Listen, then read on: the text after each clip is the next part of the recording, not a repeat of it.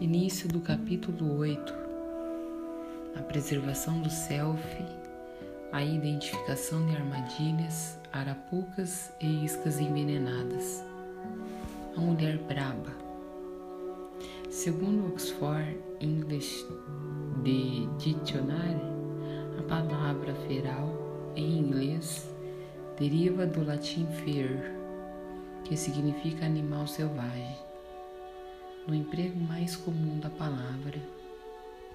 Um animal brabo é aquele que um dia foi selvagem, foi depois domesticado e voltou ao estado natural ou indomado.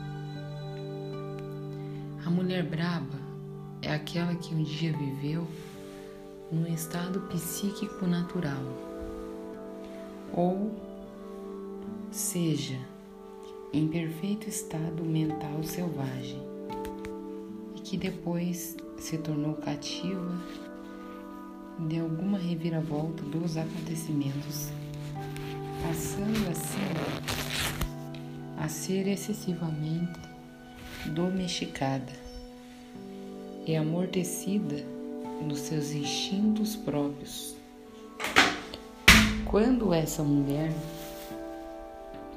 tem a oportunidade de voltar à sua natureza selvagem original, quase sempre ela é vítima de todos os tipos de armadilhas e venenos. Como seus ciclos e seus sistemas de proteção foram manipulados, ela corre riscos naquele que costumava ser seu estado selvagem natural. Já não mais alerta e desconfiada, ela se torna presa fácil. Existe um padrão específico para a perda dos instintos. É essencial que estudemos esse modelo, que na realidade o decoremos para que possamos proteger os tesouros das nossas naturezas básicas, bem como os das nossas filhas, nos bosques psíquicos. Há muitas armadilhas enferrujadas que ficam escondidas por baixo das folhas verdes do colchão da floresta. Em termos psicológicos, o mesmo vale para o mundo objetivo. Existem vários chamarizes aos quais somos suscetíveis. Relacionamentos, pessoas e empreitadas tentadoras. Dentro da isca sedutora, há, porém, algo afiado, algo que acabará com nosso espírito no momento em que dermos a primeira mordida. As mulheres bravas de todas as idades, especialmente as jovens, têm uma enorme vontade de compensar períodos de fome e de isolamento. Elas se arriscam quando fazem esforços excessivos e irracionais para se aproximar de pessoas e objetivos que não são benéficos, concretos ou duradouros. Não importa onde ou em que época elas vivam, há sempre arapucas à sua espera, há sempre vidas menores para onde as mulheres se veem forçadas ou atraídas.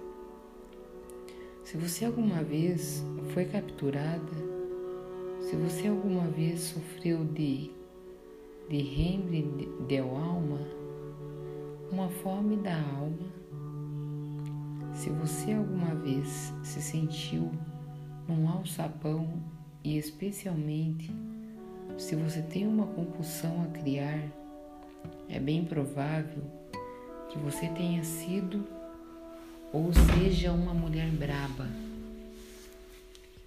É, a mulher braba tem geral, uma fome extrema por algo profundo e muitas vezes pode ingerir qualquer veneno disfarçado na ponta de uma flecha, na crença de que ele é aquilo pela qual sua alma anseia. Embora brabas se desviem das armadilhas no último instante, com mínimas perdas de pelo, um número muito maior cai nessas armadilhas sem perceber, ficando temporariamente desorientadas, enquanto outras são alquebradas pelas armadilhas e ainda outras consigam se libertar e se arrastar dali até uma caverna para cuidar dos seus ferimentos sozinhas, para evitar esses ardis e engodos é propiciados pelo tempo que a mulher passa no cativeiro e na fome. Precisamos ter a capacidade de prevê-los e de nos desviarmos deles. Temos de voltar a desenvolver o insight e a prudência. Temos de aprender a nos desviar para poder distinguir as opções corretas. Temos de poder ver as erradas. Existe uma história ilustrativa contada por velhas a respeito das aflições da mulher esfaimada e brava. Ela é conhecida pelos títulos diversos As Sapatilhas do Diabo, Os Sapatos Ardentes do Diabo e Os Sapatinhos Vermelhos. Hans Christian Andersen escreveu um conto de fadas baseado nessa antiga história dando-lhe este último título. Como um verdadeiro contador de histórias, ele envolveu o enredo básico com uma boa parte da sua própria inteligência e sensibilidade étnica. Mas o esqueleto da história é o mesmo. Segue-se uma versão germânico, magiar, que minha Teresa costumava nos contar quando éramos crianças, na sua versão da história. Ela sempre começava dizendo: Olhem para seus sapatos e agradeçam por eles serem sem graça, porque é preciso que se viva com muito cuidado quando os sapatos são vermelhos demais. Os sapatinhos vermelhos. Era uma vez uma pobre órfã que não tinha sapatos.